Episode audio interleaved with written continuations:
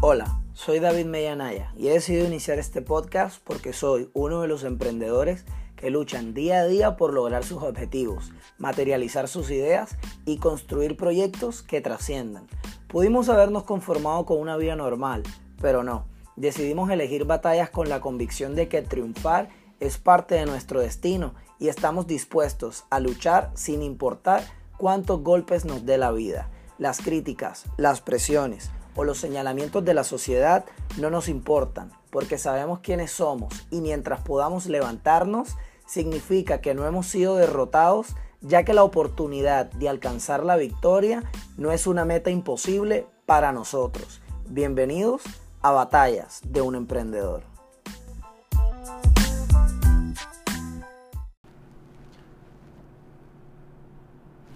Bueno, bienvenidos queridos emprendedores. En el capítulo de hoy vamos a hablar de por qué los emprendedores sí renuncian y lo hacen todo el tiempo.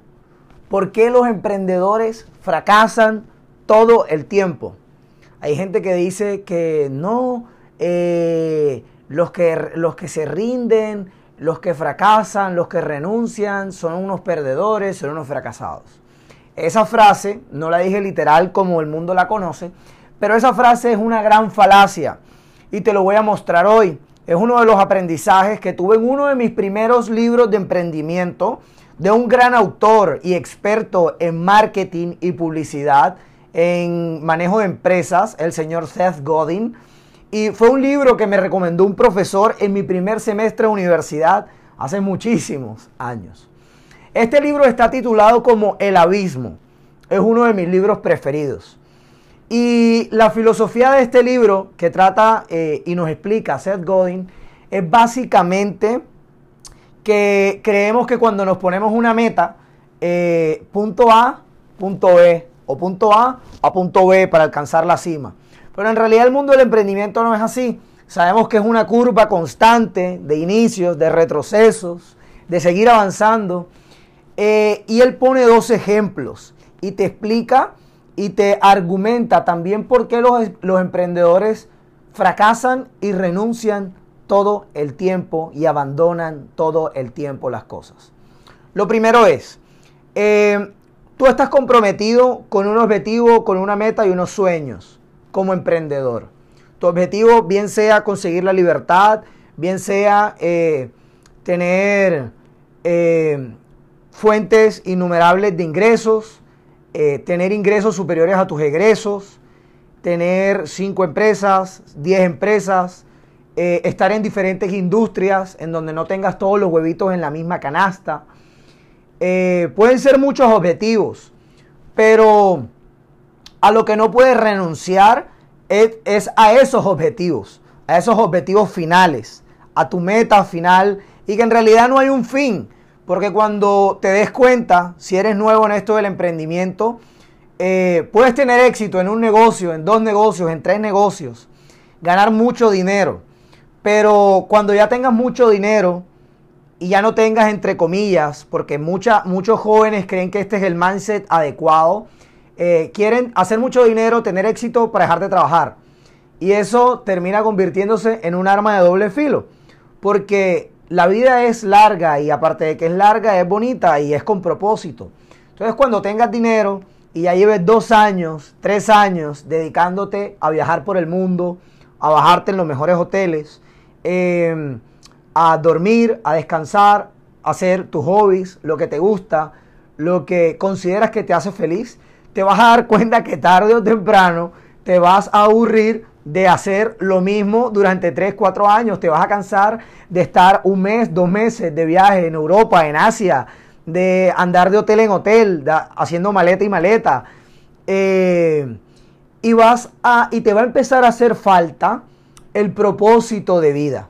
Te va a hacer empezar falta el si eres una persona que lo para importante para ti son los bienes materiales, pues seguir acumulando riquezas, seguir dándole las mejores cosas a tu familia. Y si ya los tienes, pues en el tema social, de seguir impactando vidas de personas, de seguir contribuyendo con la sociedad, así como mucha gente te ayudó, te abrió camino, te enseñó, te tendió la mano, bien sean proveedores, inversionistas, eh, educadores, profesores, mentores, eh, clientes, eh, tú tarde o temprano tienes que seguir retribuyendo esas cosas, no, no, por un, no por una obligación de tener, sino por la satisfacción que esto te va a generar a ti. Tarde o temprano vas a empezarte a hacer preguntas y si no te las haces, vas a tener, en ese momento si no te las haces, vas a empezar a tener conversaciones como que cuál es el sentido por el que el cual tú estás aquí o estás haciendo las cosas. Entonces, si tú desde el principio estás bien conectado con tus objetivos trascendentales, tus objetivos, llamémosle finales, pero que te trato de mostrar que no son finales, porque todos tenemos una vida efímera y tarde o temprano no vamos a estar aquí para siempre.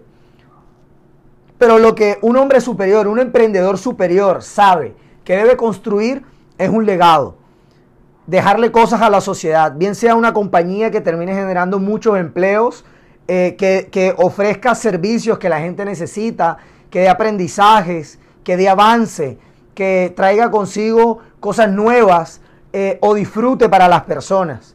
Eso es lo que hacemos los emprendedores, sea lo que sea que tú estés emprendiendo.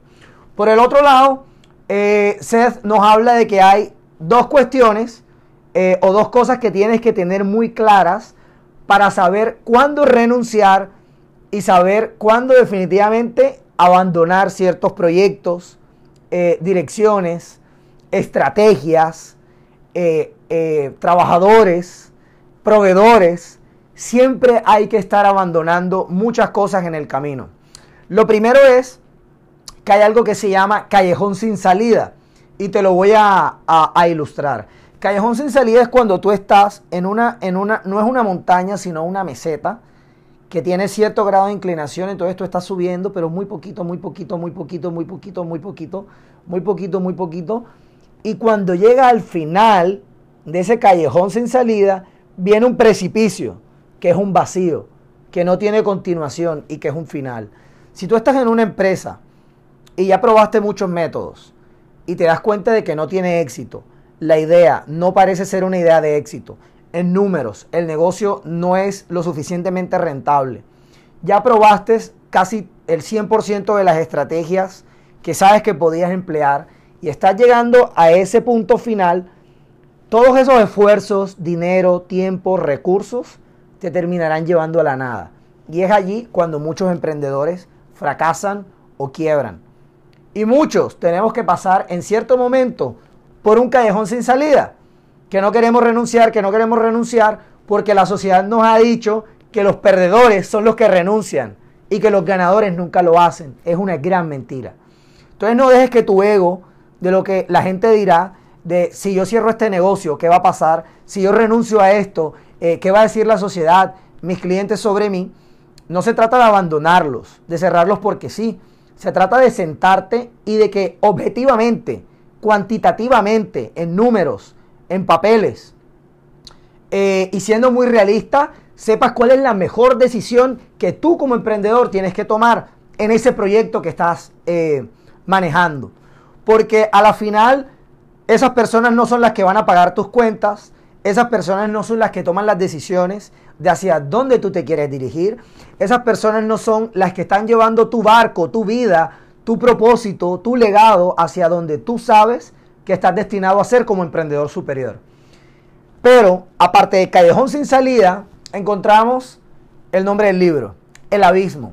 Y el abismo es bien interesante. Y cuando te enfrentes a un abismo, te vas a dar cuenta que es totalmente diferente a un callejón sin salida. Tienes que ser muy perspicaz e inteligente, sabio, para darte cuenta cuándo es un callejón sin salida y cuándo es un abismo, porque la mayoría de los emprendedores lo confunden. Cuando un emprendedor pasa por un callejón sin salida, esto no tiene nada de malo, porque estar en un callejón sin salida lo que hace es que te permite tener aprendizajes que son necesarios para tu siguiente escalón, para tu siguiente emprendimiento o para el siguiente paso o etapa de tu negocio, de reinvención de negocio. El abismo consiste en que tú vienes, hay una curva, tiene cierto ascenso o viene lineal, puede variar, hay diferentes tipos de abismos, pero de repente viene una curva de caída. y queda un hueco en el que tú vas a quedar atrapado. Tienes probabilidades de quedar atrapado. Y es un abismo, porque aquí las cosas iban bien, aquí las ventas se estaban dando, el equipo funcionaba bien, el negocio era productivo, el negocio estaba en crecimiento, el negocio matemáticamente se sostenía solo. Pero cuando tú entras en ese callejón sin salida, que muchas veces eh, nos metemos nosotros mismos, me incluyo, lo que ocurre es que debes de entender que en ese momento que estás cayendo, si tú dejas, te dejas caer de manera lenta y suave, te vas a quedar atrapado. Pero si por el contrario, con esa misma fuerza que viene tu caída, como cuando empiezan a caer las acciones de una bolsa, como cuando empieza una persona a caer de un paracaídas, como cuando empieza a bajar una montaña rusa, que es un ejemplo perfecto, con esa misma fuerza te tomas eh, el trabajo para subir, lo que va a hacer es que no solo vas a llegar al mismo punto en el que estabas, sino que vas a llegar muchísimo más alto a donde estabas antes. Mira, estos ciclos eh, son, son trascendentales en la vida.